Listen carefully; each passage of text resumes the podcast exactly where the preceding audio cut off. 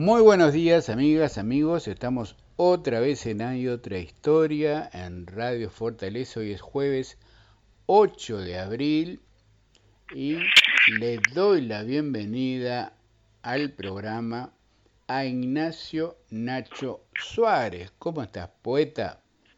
Pero qué alegría. Bueno, realmente es un, un honor, un orgullo y una gran alegría el reencuentro contigo. Muchas gracias por, por esta comunicación.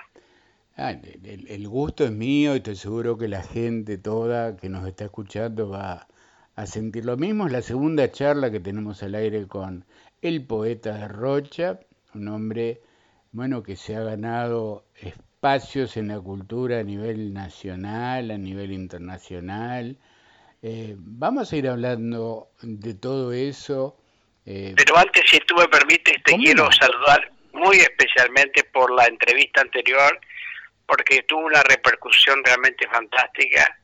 Y bueno, y esto habla muy bien de, la audiencia de tu programa y de los vínculos, porque mucha gente no lo había oído directamente, pero sí lo habían llamado, amigos que, habían sido llamados por familiares o por amigos para, para decirle de la charla, así que bueno, este, tenía que haberla retirado, imagino, porque, porque de pronto venían como oleadas de saludos y de, de gente muy querida, además de Rocha, hay gente, incluso amigos, hermanos del alma que, que hace años que no veía, así que te agradezco muchísimo este, este buen pretexto para volver a los pagos.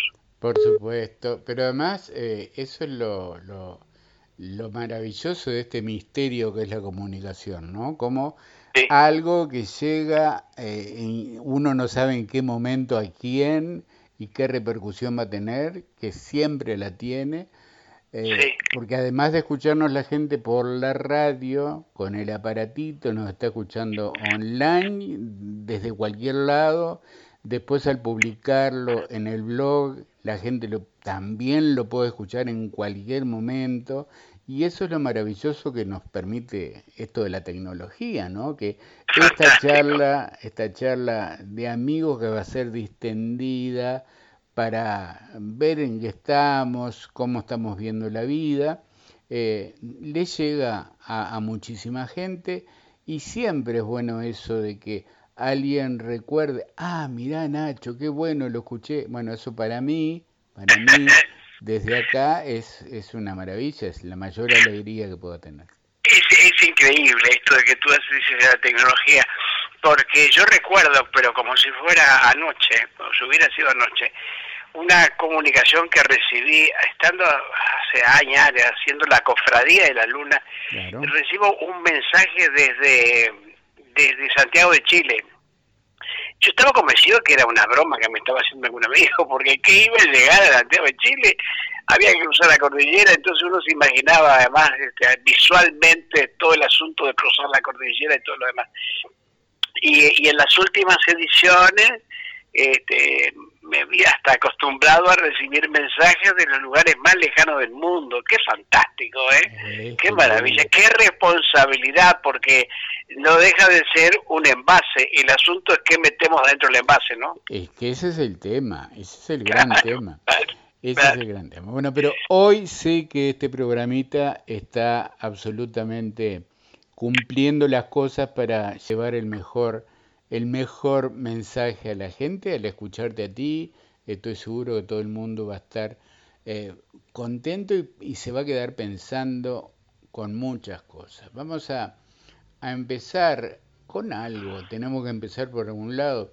Nacho, eh, cuéntame un poco, recuérdanos aquella anécdota que para mí es fundamental, que contamos la otra vez, cuando en la escuela Ramírez nació el poeta Ignacio Nacho Suárez, un niño de escuela que había escrito un poema que se le habían medio que despreciado. ¿Cómo, te, ¿Cómo te acordás? ¿Cómo no me voy a sí, sí, nosotros tuvimos, yo comencé la escuela o, el preescolar de entonces, jardinera creo que se llamaba, en, la, en, en el Hotel Roma, eh, ubicado allá en la, en la calle 18 de Julio, donde donde luego se instaló el banco hipotecario, creo, sí, eh, porque estaban construyendo la escuela, Ramírez, es decir, yo, iniciando los cursos escolares, lo iniciamos inaugurando la escuela nueva,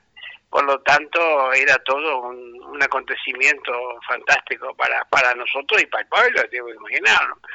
Y, y allí estaba en la dirección Rosalío Pereira ese fantástico poeta también y comunicador, con el que luego, amigo de la familia, naturalmente, también docente por el lado, sobre todo de la, de la parte materna de mi familia, y, y que luego terminamos siendo tan amigos e inclusive, bueno, colegas, hasta, hasta el, orgullo de, recordar la última vez que nos vimos, que fue precisamente ahí en el curso social de Rocha, eh, donde me confirmó para mi susto de que era oyente de mis programas y, oyente permanente, me dijo él, cosa que debe haber sido una exageración. Y en ese patio, en el patio de la escuela Ramírez, de la escuela nueva, había un enorme pino, un gran árbol, que en su mm. momento fue donde jugábamos, qué sé yo, este, y era casi un símbolo de la escuela misma, ¿no? y, recibió en una tormenta un rayo y, fue afectado y eso nos conmovió a todos y la, y la escuela empezó a trabajar en torno a ese tema. Entonces el maestro de la época nos pidió que hiciéramos una redacción sobre ese tema. Y a mí yo me equivoqué y me salió en verso. Y entonces, claro, el tipo quedó medio sorprendido y, no le gustó el asunto. que pensó que había sido casi una actitud que quizás hasta de provocación, yo qué sé de qué. Y, y, me hizo lo peor que le podía pasar a, un alumno en aquellos años. Y sobre todo hijo, hijo de maestra que era que lo, que lo sacaran de la clase. por lo general lo sacaban de la clase la gente que había hecho cosas espantosas. Bueno, y que yo te contaba que estaba ahí en el, en el corredor cuando sentí lo peor que podía sentir, que era el sonido de los zapatos de goma, me acuerdo, del, del director caminando sobre el, piso encerado, supongo, porque, me acuerdo perfectamente el sonido que se iba acercando, hasta que me preguntó eh, por, qué estaba ahí. Y, bueno, le dije que yo había hecho algo, muy malo, que, había escrito un, poema. Un poema. Yo, ¿cómo un poema? Y entonces me decía, a ver, ven conmigo. Me puso la mano en el hombro y me llevó a la dirección, hacia su escritorio. Y entonces yo no podía creer que había hecho algo tan malo, porque primero me había sacado la clase, en segundo lugar me llevaban a la dirección, que era donde iban los peores, ¿viste? Cuando se hacían las cosas horribles. Y bueno, y allí vi pasar a, la, a, las clases para, para el salón de actos, que, muchos amigos recordarán, porque habrán ido a esa escuela tan, tan querida y, yo pensaba que era, era cosa espantosa lo que me estaba pasando, porque además ahora me habían hecho pasar vergüenza frente a la clase y ahora me iban a hacer pasar vergüenza frente a la escuela entera. Mm. Y bueno, y, cuando estaban todos reunidos me, fue a buscar y, dijo que, en ese lugar donde, donde se reunía donde nos reuníamos para celebrar las, las, las fechas importantes, las fechas patrias, los acontecimientos comunes a todos, yo. Este, lo había hecho para celebrar que como las como como, como las comunidades tenían sus sembradores, sus vigilantes, sus docentes, sus carpinteros, sus artesanos, también necesitaban de sus poetas y que y que por lo tanto este, quería celebrar la presencia de uno de ellos entre nosotros.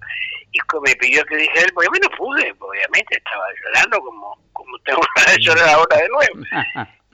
Y bueno, y lo dijo él, entonces este creo que uno de los últimos temas que, que, charlamos con Rosalía fue esa ese privilegio y ese y esa y ese acto de, de ausencia eh, eh, gigante que había realizado conmigo y con todos, porque de alguna manera eh, era aquella escuela, era aquella ciudad, era aquel país del que venimos, ¿no? ¿Qué importancia la sensibilidad o no que tenga el maestro en, en ese momento, ¿no? Porque Absolutamente. De, no haber existido eh, Rosario Pereira como salvador tuyo, para ti hubiera sido un golpe tremendo, quién sabe, adiós poeta en ciernes, ¿no? Eh, de cualquier manera, este, también en ese grupo tuvimos el privilegio de contar, sé que algunos amigos se acordarán y con tanto afecto, de alguien que físicamente parecía un ogro, pero que era un era como, como un árbol. Era duro por fuera, pero muy tibio y tierno, que fue maestro Gabino de los Santos, es decir, el, famoso maestro Valle. Maestro Valle fue maestro mío también. ¿sí? Que una maravilla de tipo, que además nos preparaba para el liceo, ¿no? Nos preparaba para esa nueva instancia que iba a ser la de la, la de continuar estudiando los, los que teníamos la, suerte de hacerlo. Pero también, como tú muy bien dices, este, esa escuela que, que, era la patria, porque el, Uruguay moderno se hizo con la extensión del ferrocarril y de la escuela a lo ancho y lo largo de, de, los campos, y, y, por más lejano que se estuviera de, la Montevideo centralista, este, esa, esa, eh, por aquello inclusive fundamental para el tiempo en el que estamos viviendo, de aquellos muchachos valerianos, de, de, los amigos de la educación popular que sostenían en pleno militarismo que era imposible construir una república sin republicanos y que había que fabricarlos desde, desde las aulas escolares, eh, en, la transmisión de, de la, de, la educación, pero, pero también de los valores humanos, eh, de las cuentas, de la geografía, de la historia, pero también del crecimiento personal, por aquello incluso rodoniano de que deberíamos aspirar a desarrollar la, plenitud de nuestro ser, ¿no?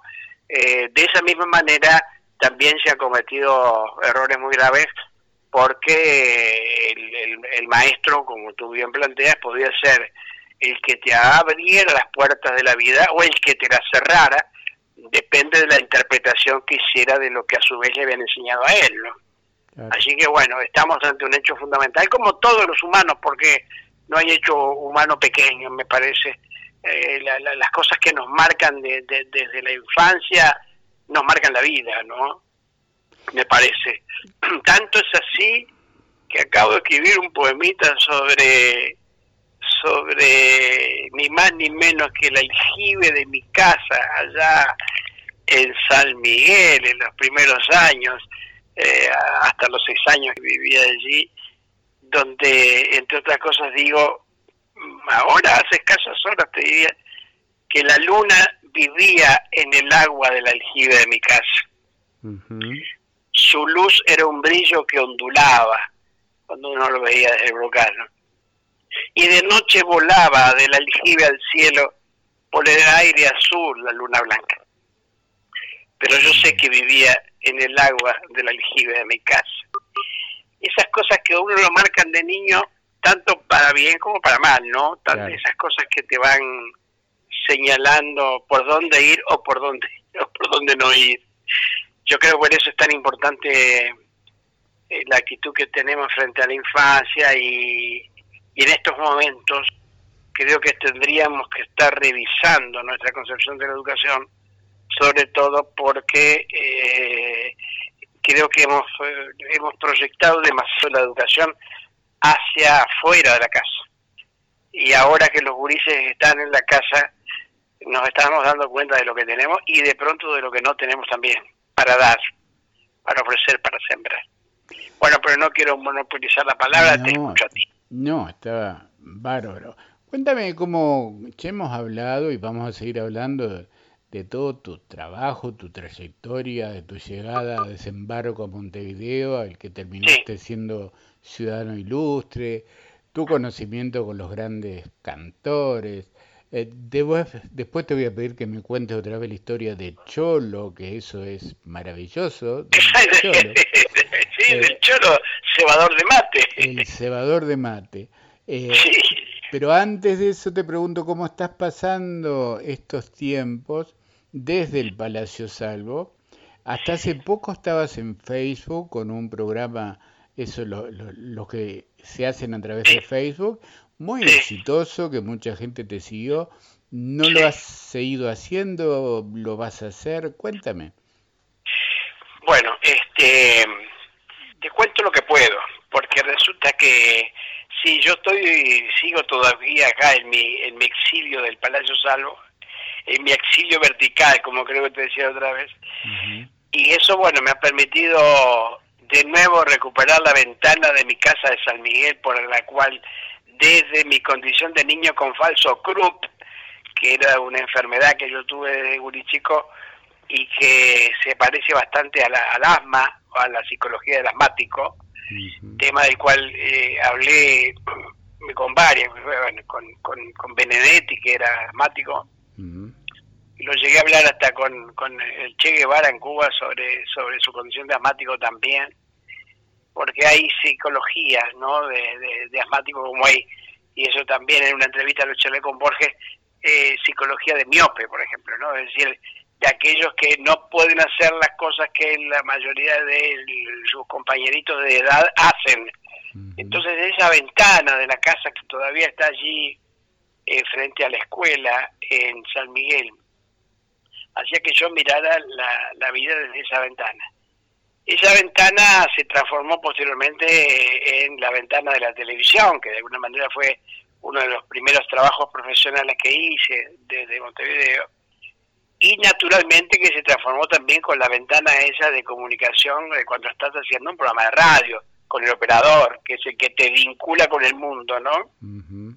Esa ventana la recuperé de alguna manera desde, desde esta cuarentena y, me ha permitido seguir viendo la vida con, con aquellos, pero también con otros ojos, ¿no? Me parece. Y, y entonces, bueno, este, habiendo hecho el último ciclo radial en la noche larga de la 30, de X30, que bajaba porque estaba acá mismo en, el Palacio Salvo, pero lo hacía de 2 a 6 de la mañana, por lo tanto de 2 a 6 de la mañana si pasarán historias si pasarán vidas y si habré dejado vida también por ahí.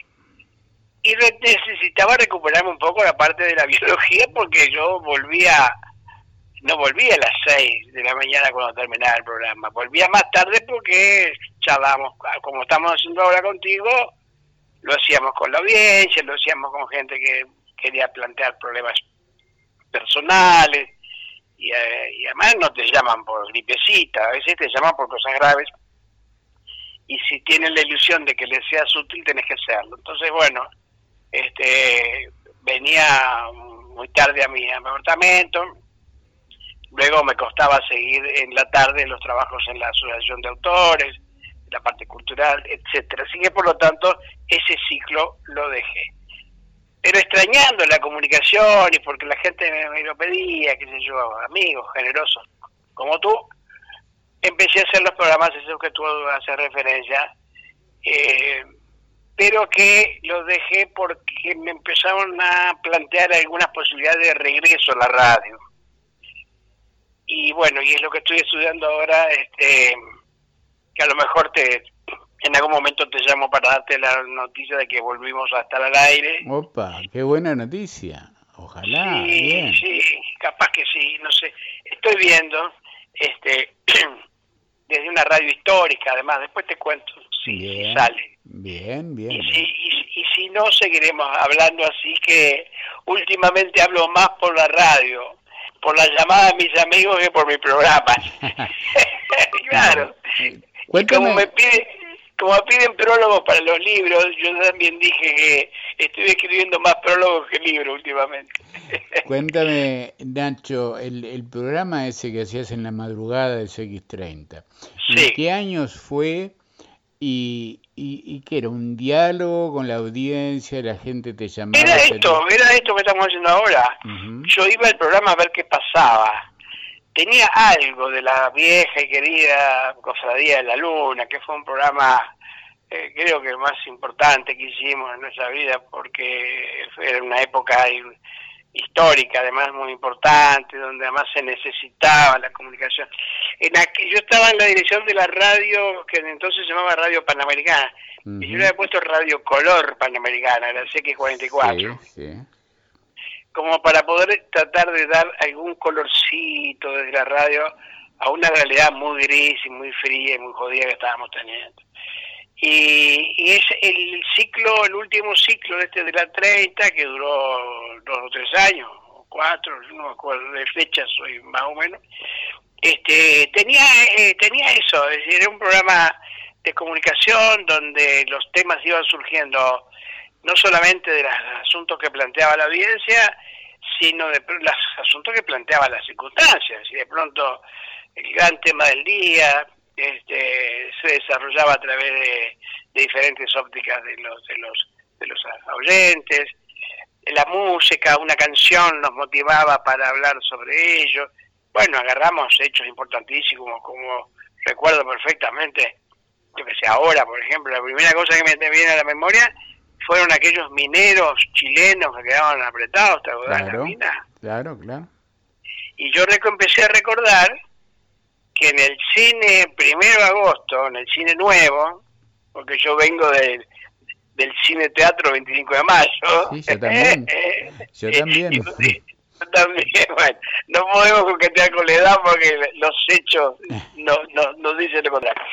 Y este y que en los años 50 yo había visto una película con Cat Douglas donde un minero había quedado atrapado en una, en una mina.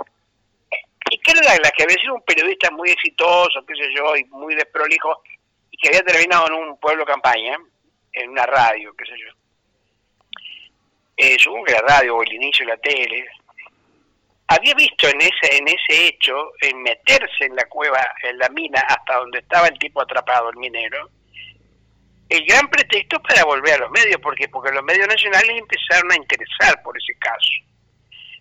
Él volvía a ser de alguna manera protagonista hasta el punto de que cuando habla con el minero porque tenía diálogo con él a escasos metros pero había llegado hasta donde él estaba eh, el tipo no, podía, no, no, aguantaba más, no resistía más esa situación y, decía que se, que se moría, que, se iba a morir. Y el tipo yo no puedes hacer eso, ¿cómo te vas a morir? Porque, el, porque el, periodista veía la posibilidad de volver a ser el protagonista del hecho, de, los, de, los, de los hechos.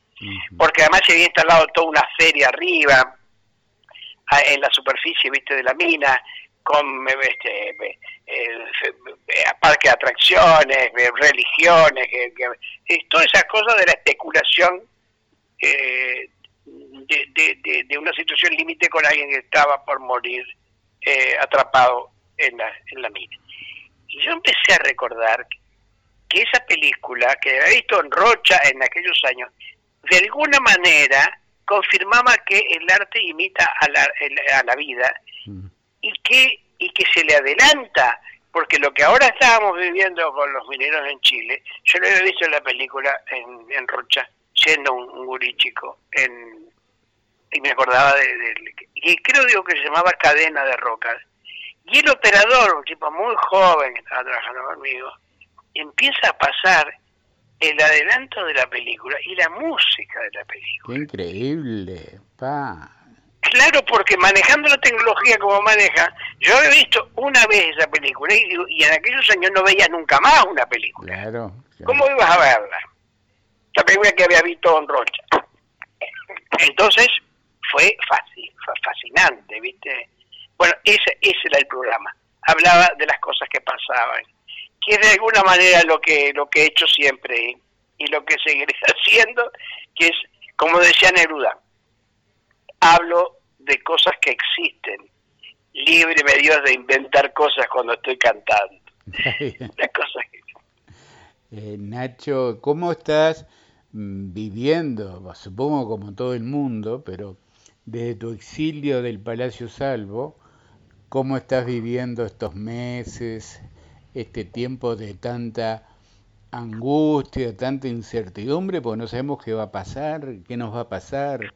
A todos, como familia, como amigos, que uno descubre. Mirá, me pasó el otro día, iba a entrevistar a, a Rubén Campero, que es un psicólogo, sexólogo muy importante.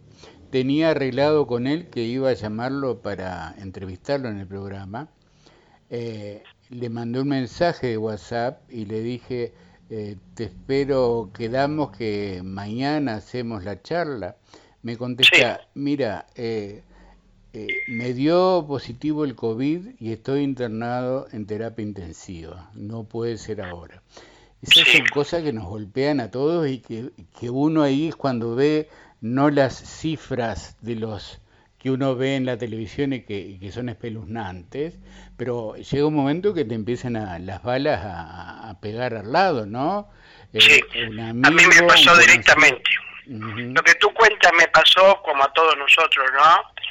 Este, cuando, cuando yo hice un espectáculo, hace varios años que estamos haciendo espectáculos en el Teatro Solís, este, bueno, que creo que hemos hablado sobre ello, un ciclo que se llamó, gracias a Dios, con, sala llena, un ciclo que se llamó Hacia los 100 años de la comparsita, eh, la cuenta regresiva, eh, luego que se cumplieron los 100 años de la comparsita seguimos haciendo 100 años más uno, más dos, más tres, y habíamos hecho en el año 2020 un espectáculo en el marco del Día Internacional de la Mujer, que por primera vez, según yo pensaba, pues yo hacía la dirección artística junto con Alexis Buenseñor, con que trabajamos juntos en Agado, que es su presidente, habíamos hecho, pero eh, a nivel particular, es decir, esto que los espectáculos no tienen nada que ver con la asociación de autores, eh, un homenaje a la mujer uruguaya, es decir, el tango, creo que por primera vez, homenajeaba a la mujer que en algunas etapas la trató tal mal, ¿no? escribí un poema para ellos, armamos el espectáculo, el tango homenajeaba, y lo hicimos el, día, el 8 de marzo, es el Día de la Mujer, lo hicimos el 9 de marzo en el Solís. A los pocos días, págate, cayó la pandemia y el segundo espectáculo no lo pudimos hacer. Desde entonces he vivido, como tú decías, lo que todos nosotros. Hasta, hasta, hasta hasta sentir, como tú dices respecto a las cifras que manejan los colegas, por la, fundamentalmente por los informativos, tanto radiales como televisivos, pero sobre todo televisivos, un proceso de duda, porque llega un momento donde los números pasan a ser como las fichas del, de la ruleta. Dejan de ser plata para ser colores y formas la, la ficha más chica supuestamente vale el menos, la ficha más grande vale el más.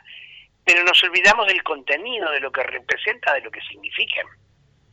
Entonces, llega un momento en que si ves todos los informativos que dicen lo mismo, si pasás por otros países están diciendo lo mismo pero de otros países, llega un momento en que la información satura hasta desinformarte. Me parece. Entonces, llegan los casos puntuales, como tú dices. Entonces, la cifra esa que pasan de 100 a 1000, bla, bla, bla, empieza a ser fulano de tal. Claro, ahí tiene cara, corazón, persona Cada corazón, circunstancia, eh, te toca tu afecto, te toca tu cosa.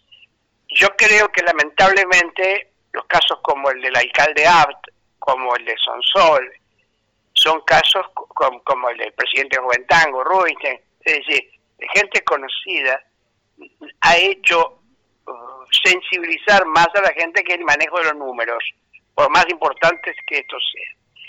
Pero me pasó a mí y con mi familia, es la primera vez que lo digo. Tú me lo preguntas y yo te lo digo. COVID era un asunto que supuestamente era, era para otros, como nos pasa siempre con la muerte y con otras cosas, ¿no? Esto es para otros. Hasta que mi hijo, cuya pareja también es artista, ella tuvo eh, una cantante importante, eh, San eh, tuvo una actuación en San José. Y le mandaron para una actuación en el Centro Cultural de San José, en, el ámbito de, la órbita de, del hábito de cultura, le mandaron una camioneta para el traslado, una camioneta municipal. Y la Sosa fue a actuar con otro artista, le fue fantástico, todo lo demás, y la devolvieron a Montevideo, a pesar de que está viviendo en el Pinar. Bueno, a los dos días le comunicaron que el chofer de la camioneta era positivo. Y por lo tanto, a ella también dio positivo. pero ya había vuelto a la casa y por lo tanto a mi hijo también le dio positivo. Así que el, esto que parece una especie de batalla naval, como de alguna manera me imaginé cuando tú decías que, que el tema importa menos hasta que sentís que te tocan, ¿no? Como, como aquello de tocado, ¿no? Agua, agua, agua, agua, todo alrededor hasta que te tocan. Y bueno, y entonces viví sin poder verlos la experiencia de tener familiares, tu hijo, el único hijo, enfermo de COVID. Y, y sin poder hacer nada salvo eh, emitir la mejor onda positiva y tratar de no transmitir pálidas y de ayudar aunque sea con el silencio. Así que yo lo he vivido como tú acabas de decir. Lo he vivido como muchísima gente, gracias a Dios, por supuesto, que se recuperó, eh, eh, más jóvenes, bien puchereados, este, con un hijo chiquito en la misma casa, una casa que además le ha permitido estar separados porque uno se fue a vivir en el piso de arriba, mientras desarrollaba la enfermedad, y después el otro pasó etcétera, etcétera. Con privilegios que muchos compatriotas no están teniendo. Claro. Entonces, claro, ¿qué decís? ¿Qué digo? Y digo, estoy muy agradecido con todo, porque hay gente que está pasando mucho peor. Mucho, mucho, mucho peor. ¿Y cómo lo ves como, como sociedad? Eh, porque esto es un, golpe, un masazo, más allá de que hay quienes dicen que no es tan grave, que esto, que el otro, que hay toda una discusión. ¿sabés lo que me da un poco de, pena hasta que se transforma en bronca, luego La estupidez humana. Mira, yo estoy convencido, porque la historia así nos lo demuestra, que los hechos límites eh, sacan lo mejor o lo peor de nosotros, ¿no? Lo hemos vivido todos en nuestras circunstancias personales, lo hemos vivido todos comunitariamente, nos lo muestra la historia, eh, nuestro nuestro departamento mismo con esos símbolos históricos de, de las fortalezas y el fortín nos recuerda aquellas épocas terribles y sangrientas en las que vivíamos todo lo que significó después las guerras posteriores, la guerra grande, eh, los, los, los, los, de huello, este, con clarino en silencio, pero venimos de la tierra purpúrea, es decir, venimos además de otras etapas de la humanidad donde donde donde de alguna manera como los potros de la de, de, la semana criolla eh, la tierra este, se sacude para sacarse de arriba los jinetes molestos y ahí vamos oh, eliminando gente, han habido y, miles y millones de personas, ha habido siglos peores, ¿no? Pero el siglo pasado nomás fue un siglo terrible con las dos guerras mundiales, más todas las pestes y todas las cuestiones. Nosotros de alguna forma estamos viviendo y seguimos viviendo en este lugar del mundo con un privilegio que no nos damos cuenta. Privilegio que no nos damos cuenta. Es tenemos agua, tenemos techo, eh, hay compatriotas que, que, le están faltando, pero no llegamos a esas situaciones de pobreza infernales, de infierno en la vida misma, como están pasando otras comunidades que le falta todo, le falta todo, desde el agua hasta, hasta el pan. Y a mí me da mucha pena que la gente ignore todo eso y puedan estar hablando sin ninguna formación sin ninguna información de estas circunstancias tan jodidas para la humanidad como si se tratara de un campeonato deportivo o partidista, porque ni siquiera hablo de lo político. La política tiene otra dimensión, la política tiene otra importancia, la política tiene otra actitud. Quienes asumen políticamente su, sus actitudes frente, frente a la vida. Pero llevarlo al terreno de lo partidista, que todas estas circunstancias terriblemente jodidas para la humanidad y para nuestro pueblo termine limitado a la competencia de la cancha de bochas, me parece tan triste que, que si no fuera para llorar, va para reírse yo no puedo creer que la gente que se haya aferrado tanto a su visión esquemática de la realidad para no dejar de ver estos cambios, estas transformaciones de la realidad desde sus propios lentes, en el color de sus propios lentes. Y me parece terrible. Me parece terrible que los medios de difusión estén compitiendo para ver quién da la peor noticia. Me parece terrible que la muerte se haya convertido en un producto de venta para ver quién vende más, más muertes. Me parece espantoso que se esté especulando con la posibilidad de que mañana nos podamos quedar sin CTI, por más realidad que sea, pero que no va a estar en la difusión de esa mala noticia, la solución del problema. ¿Me explico? Claro.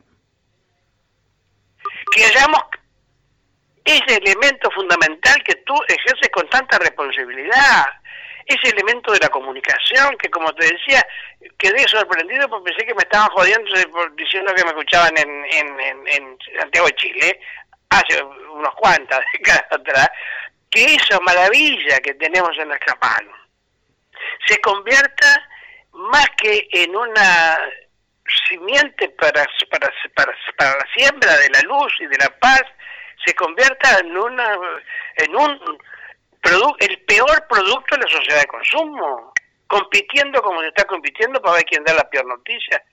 Es terrible, pero por otro lado, sin fotos, sin cámara de televisión, sin protagonismo, la gente está colaborando con las ollas populares en serio, cuando no se hacen también como una banderola política, la gente está colaborando con quienes más lo necesitan. Desde la Asociación General de Autores de Uruguay, para darte un ejemplo más inmediato, en una campaña de solidaridad que primero le pedíamos a los socios que más lo necesitaban que pasaban a buscar sus canastas solidarias y después se la tuvimos que llevar a las casas, entre otras cosas porque no tenían plata ni para venir a buscarla. Hay muchas cosas que se están haciendo muy positivamente. Se está haciendo muy positivamente el trabajo heroico de los funcionarios de la salud, se está haciendo positivamente el trabajo heroico de los de los funcionarios de la docencia en serio, no de los que tampoco también especulan para su, propia eh, este, beneficio personal. Se está haciendo eh, el trabajo de, de, la comunidad toda, lo que decía, que tú me lo hiciste recordar, lo que decía el maestro Rosalío Pereira cuando explicó que las comunidades tenían diferentes protagonistas, muchas veces sin que nos demos cuenta que todos están colaborando para que la comunidad funcione como tal como las abejas. Te voy a sacar, te cambio de clima, te cambio de momento, porque... Hablé demasiado. No, para, para salir de este momento tristón, porque quiero que hay cosas tan lindas que, que podemos recordar, aunque Pero mira que vamos a salir de esto, ¿eh? ¿eh? No, no. Vamos a salir. Es muy bueno. Y cuando salgamos, porque hemos salido de cosas peores. Nosotros, por ejemplo, vivimos también con anterioridad el tema de la, del, del, cuando éramos gurises chicos allá en Rocha, eh, andábamos con, algunos oyentes se van a acordar, andábamos con nuez moscadas colgadas de cogote o de alcanfor, porque teníamos la pandemia de, de la del bueno que lamentablemente todavía tengo amigos que se la agarraron y quedaron mal de la de este de la poliomielitis. Claro también participó la sociedad y nosotros de la escuela haciendo lo más útil posible para erradicar la tuberculosis que teníamos en Uruguay, que se nos moría la gente apilada. Y salimos, bueno, está volviendo, pero, pero, pero salimos. No, de esta también vamos a salir. Y vamos a tratar de acordarnos de quienes ayudaron a salir y quienes chapoteaban en el barro, ¿no? Está muy bien, está muy bien hablarlo todo esto. Lo que yo quiero es eh, cambiarte el, clima porque además le dijimos a la gente que íbamos a hablar del cholo y tenemos que recordarle al cholo. Pues.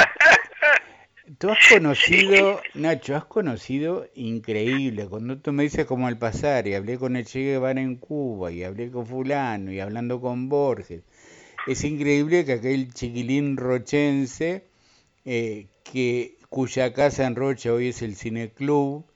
Sí, dijiste, Ramírez 68 que tú has dicho, mm, ¿dónde está la pantalla? Ahí en esa pared estaba mi cama, cosas que... Sí, ahí nací yo. Bueno, pero que ese, ese chiquilín haya llegado donde haya llegado, bueno, integrante de la Academia del Tango de Argentina, autor, compositor, bueno, de todo.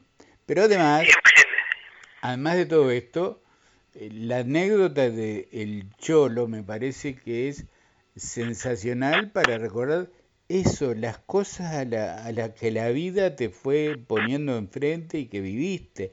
Cuéntame cómo fue que apareció el Cholo en tu vida. Sí, cómo no, con mucho gusto. El, este, el Cholo, yo tenía un bulinazo maravilloso en el Hotel Colón, eh, el Palacio Gandós, allí estuvo, que yo, Gardel, este, Josephine Baker, eh, Juan Domingo Perón, Mistinguet, qué sé yo, y, y, el Nacho y el Nacho sale de Rocha.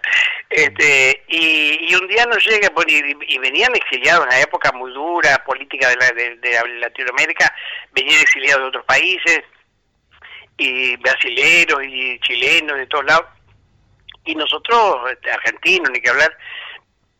Y bueno, y, llegó un cholo, eh, vestido de traje, eh, leyendo libros de economía política, y la concierge, como yo nosotros le decíamos a la, encargada, le dijo que, que, que, se diera una vuelta ahí por, por, mi apartamento porque siempre había gente y, había cantores y poetas, escritores y que él estaba muy solo, entonces una, una noche se apareció y, estaba la Flacosita Rosa, se mandó un palacio, eh, Juancito Capagorri, estaba Becho, Becho Ismendi, nuestro conterráneo, bueno, qué sé yo, este, con, su, con sus usos agujereados y, llenos de migas y de, ceniza. Y, este, y el cholo, bueno, se quedó ahí como el cebador oficial del reino porque se mandó un palacio le, le, le, enseñó a, a, a cebar mate, que no sabía. Y un día estoy yendo para la casa de mis viejos, un domingo, un domingo a mediodía, que era en la Plaza Independencia eh, ahí me tomaba un 105, que daba toda una vuelta ya por 8 de octubre, Camino Garrajo, Bolivia, y terminaba ya en la casa de mis padres. Y, lo invito al Cholo a venir. Estaba, este, una plaza de independencia estaba blanca, bajo un sol de enero impresionante. El Cholo estaba sentado en una, en una mesa, en un banco de la plaza, con un paraguas negro. Él vestido de negro parecía un fantasma, leyendo. Entonces le digo que se venga que, que, que lo invito a venir conmigo y no quería, le daba vergüenza, hasta final, bueno, lo metí adentro de 105 y me lo llevé para casa. Y allá fue recibido por mi familia, en aquella época tenía mi padre, mi madre, mi hermanita, eh, eh, Ana María eh, Álvarez, una criada, como se decía entonces, pero que era una hermana más en la casa, y los perros y qué sé yo. Entonces, yo lo, bueno, fuimos recibidos con con un generoso o varios este, generosos este, pasos de whisky por el viejo y se mamó, nos mamamos pero a la vuelta cuando veníamos en un ómnibus en un 7-4 me acuerdo como si fuera yo no estaba medio mamado y yo este, no quería que, que, me vomitara arriba que era lo, único que me interesaba este, y, me, y agradeciendo la familia, porque él tenía la familia lejos, que, que, divino que había pasado, que buena mi padre, mi madre, que yo, mi hermanita, hasta elogiaba a los perros. Y me dijo que cuando él fuera presidente de, Bolivia, no, cuando yo vuelva a ser presidente de mi país, me dijo, este, los voy a invitar. Y como venían, se iban y, un día no, pues no, no estuvo más el cholo no se había despedido porque no le gustaban las despedidas, pero que estaba muy agradecido con nosotros, etcétera, etcétera. Bueno, la cuestión es que es que el tiempo pasó y yo no le había dado bolilla a lo que me decía pensando que estaba eh, en un delirio tremendo y resulta que un día abro, el, diario y leo que el doctor Hernán Siles Suazo vuelve a ser presidente de Bolivia. El Cholo eh, había sido presidente y volvía a ser presidente. Qué increíble. Sí, una maravilla. Pero te voy a decir para finalizar, porque ya sabemos, ya me estarás acordando del raje, una cosa que no sabes y que, y que me gustaría contártelo a, ti, a pesar de que en un programa de televisión que me invitaron el otro día me, dijeron que, que si era cierto que yo había salvado la vida de Che Guevara, ya que lo mencionaste. Este, dije, bueno, algún, quizá una vez en boliviano pude, pero Mm. Yo estuve en la reunión, tú recordarás que entre otros amigos que la vida me ha dado, ha estado o estuvo don Eduardo Víctor Aedo, personaje el cual yo estaba escribiendo un libro que se llamaba Aedo ese desconocido, hablando de todas las cosas que la gente no sabía de Aedo, más allá de la caricatura que él mismo había ayudado a construir junto con Pelo Duro, que era quien lo dibujaba, hasta el punto que un día estábamos entrando en el Sorocabana con, con Aedo y, se acerca a la mesa de Pelo Duro y dice, che, este, ¿vos estás enojado conmigo? Y no, no, porque ya hace como 15 días que no me dibujas. entonces, este, entonces resulta que hay una foto histórica que recorrió el mundo y que forma parte ya de nuestra historia, que es la presencia del Che Guevara en la azotea con el famoso mate compartido, con tanto así que hasta hasta hasta el banco donde donde estaban sentados quedó allí como un referente de, la historia, hasta el hecho de que Chicotazo haya hecho un acto de, reivindicación del mate. El desagravio, el desagravio, del mate. El desagravio del mate. Sí, sí. Exactamente. Bueno, resulta que después de eso el Che da la conferencia, famosa conferencia en el Paraninfo en la universidad. Viene a Montevideo solamente para eso, ¿te acordás, no? Me acuerdo, sí. La noche que, que murió, que mataron al profesor Arbelio Ramírez en la esquina de la universidad. Y a mí me dieron la, la misión de llegar a de hablar con el Che para, para decirle algo. Y había que, llegar, porque había una multitud que estaba se, empezó a formar desde las 2 de la tarde hasta la noche donde habló él, la que habló él. Entonces recuerdo, bueno, este apelé al, al, al secretario general de la FEU, en ese momento era compañero integrante de la UJC, y llegué al Che y le dije lo que tenía que decirle. ¿Y qué era lo que yo tuve que decirle al Che?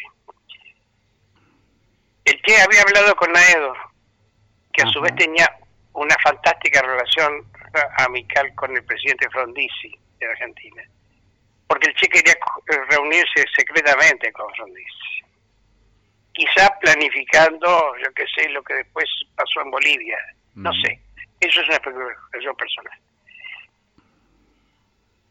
y se había determinado, se, Frondizi había acertado, se había determinado un itinerario para cómo llegar a ese, a ese encuentro secreto. Encuentro que algunos militares, especialmente de la derecha argentina, habían, este, habían descubierto. Por lo tanto, estaban esperando para matarlo, si es que hacía ese recorrido. Así que había que hacer otro recorrido. Bueno, eso fue lo que eh, tuve que transmitirle al Che la noche que habló en el Panifo de la universidad. No lo he contado mucho, más bien no lo conté nunca o muy pocas veces, pero bueno, quería saber de alguna cosa vivida y bueno, este, también está eso. Tienes que escribir un, un libro de memoria, no te puedes llevar todo eso, Nacho. Hay algunas cosas que, están escritas. Algunas cosas están escritas, como mi último encuentro con Herrera, por ejemplo, en la en caravana La Victoria del año 58 cuando pasó por Rocha y se quedó ahí apegado eh, en la casa de, Ramírez 68 que tú hacías referencia, donde está el Cine bueno, pegado este, vivía Don Pita, una familia muy medio de, afecto casi familiar con la nuestra, y ahí se quedó y yo, y yo me, escapé para ir a verlo, pero eso es, un cuento que te voy a mandar, y ya está escrito sobre sobre mi, mi cercanía con, con Luis Alberto Herrera en la gira de la Victoria, en la última gira de la Victoria, y también otro mm, que está relacionado con Luis Valleverres porque era nuestro vecino ya en La Paloma, ¿no? Claro. Así que bueno, este qué fantástico. La mayoría de la energía que uno gasta últimamente cuando se va quedando sin los interlocutores válidos, sin la familia, que tengo la ilusión de que, de que a través de tu programa pueda llegar algún familiar que ande por allá todavía, este, es mi, mi pago tan querido, es que, es que tenés que traducir todo porque el, porque las nuevas generaciones hay cosas que, que uno viene de esas cosas pero ellos no, ¿viste? entonces tenés que estar explicando todo. Pero bueno, contigo este, tengo la, el privilegio de no tener que explicar nada ni que traducir nada. No, es una, una vez más una, una maravilla charlar contigo. Tenemos que hacerlo más seguido, Nacho. Porque Sería bueno, sí, porque la verdad que, yo te lo agradezco porque es una forma de estar de nuevo allá en mi, pueblo querido. ¿no? Y estoy seguro que todo el mundo lo disfruta. Cuéntame ya para terminar, porque eh, tu ojo de águila de hombre de los medios te diste cuenta que el tiempo corría. Antes que me rajes, voy a terminar. Eh, que sabes, eh, lo has vivido, supongo, uno de los dramas mayores míos es cómo cortar una charla cuando es interesante y cuando uno tiene que decir llegó el momento de terminar, eso es lo más difícil. Eh, en, en, este caso te diste cuenta antes que yo te dijera nada y eso es lo, lo bueno de, tantos años en los medios como tienes tú. Pero cuéntame... Sí, No, solo al final. La buena noticia es que puedes volver a la radio pronto, ya estaremos ahí eh, en, contacto para saberlo y para seguirte, para promocionarlo. Y lo otro, pero por favor, encantado. Y lo otro es, supongo que no, me dijiste, este poema lo escribí hace unas horas, es decir, no paras nunca de escribir, supongo que siempre escribiendo. ¿Hay libros nuevos para pensados para publicar? ¿Cómo está eso? No sé, lo de los libros, este, tengo amigos que me, que me joden con eso. Eh, yo sigo escribiendo porque no tengo más remedio, digo, yo qué sé, hay cosas que uno hace para no, para no morir del todo.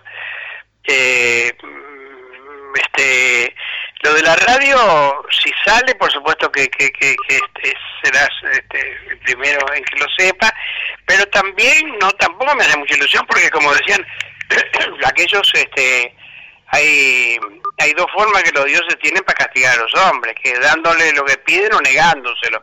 Yo no sé si, si con un programa de radio no me están castigando no vamos a ver. Eh, yo te voy a decir hacia el final, si, si querés alguna de las... Eh, un poemita. Eh, residir es resistir, digo yo, ¿no? Es decir, quédate en tu casa, ¿no? Es una forma de... residiendo acá, yo estoy resistiendo. Y dije, entre otras cosas, mi mundo no son estas cuatro paredes. Ojalá que sirva para algo, para alguien, ¿no? Lo esto que te digo.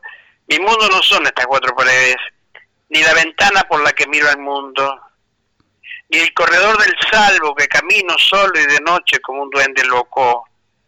No es esta cama rodeada de libros, ni el silencio que diariamente cabalgo como un potro, ni las caritas sonrientes de mi hijo, el niño, y el otro niño, su hijo, desde el tiempo detenido de las fotos, ni las sábanas tibias todavía de una noche ondulada como un mar, o un maremoto que gira, giraba como una calecita, como una fantasía recurrente, como un gira, un trompo de colores, como un caleidoscopio.